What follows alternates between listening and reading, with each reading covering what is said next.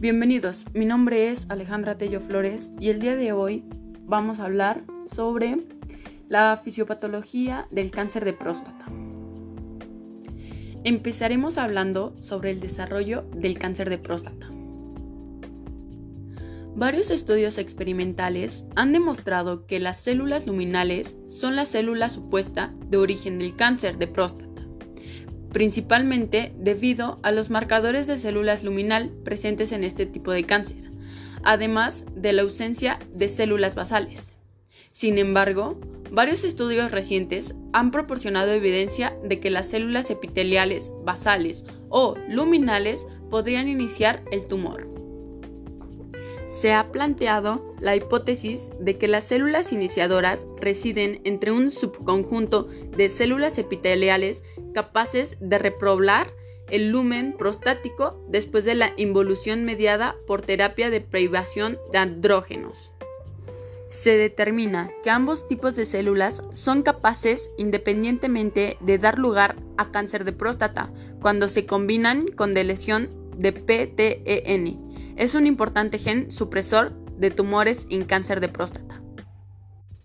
Sobre la base de estos estudios, no hay una respuesta definitiva para qué tipo de célula da lugar al cáncer de próstata.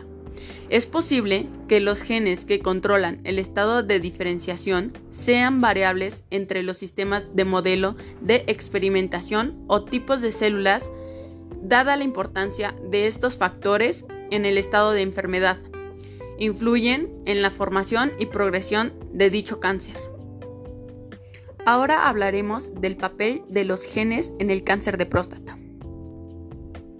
No es sorprendente que muchos genes estén asociados con la regulación del ciclo celular y la proliferación celular y que estén implicados en el desarrollo de neoplasias. Las mutaciones de P53 son comunes en el cáncer de próstata, particularmente en enfermedad avanzada. La acumulación nuclear aberrante de la proteína P53 es un factor pronóstico negativo para la supervivencia libre de enfermedad, según lo comentó un estudio. El gen supresor de tumores PTN se encuentra en el cromosoma 10q23, en una región en la que la pérdida de heterocigosidad se produce con frecuencia en el cáncer de próstata y codifica una fosfatasa que regula negativamente la progresión del ciclo celular. La pérdida de PTEN a nivel de ADN y proteína se ha descrito en 25 al 33% de los tumores de próstata avanzados. A su vez, la pérdida de PTEN se ha asociado con el aumento de la puntuación de Gleason y el riesgo de recurrencia clínica. La proteína quinasa AKT es inhibida por PTEN y un resultado descendente significativo de esto es la regulación negativa de la expresión de genes que están bajo el control transcripcional del receptor de andrógenos.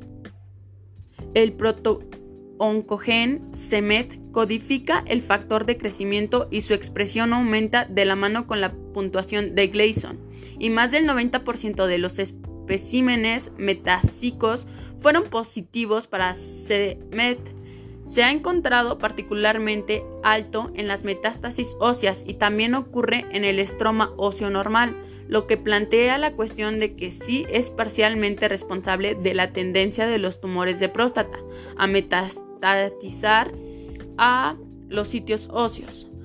Mutaciones y alteraciones en la expresión de la AR y proteínas relacionadas son claramente importantes en el cáncer de próstata. Mientras tanto, el gen del esteroide 5A reductasa activa la testosterona convirtiéndola en DHT, una sustitución de aminoácidos que confiere mayor actividad enzimática. Se asocia con un riesgo ligeramente mayor de cáncer de próstata. Se concluye que es un tumor frecuente, que hay factores de riesgo, síntomas y procedentes diagnósticos que pueden alertar de su presencia y que existen medios para lograr la curación y una mejor supervivencia de estos pacientes.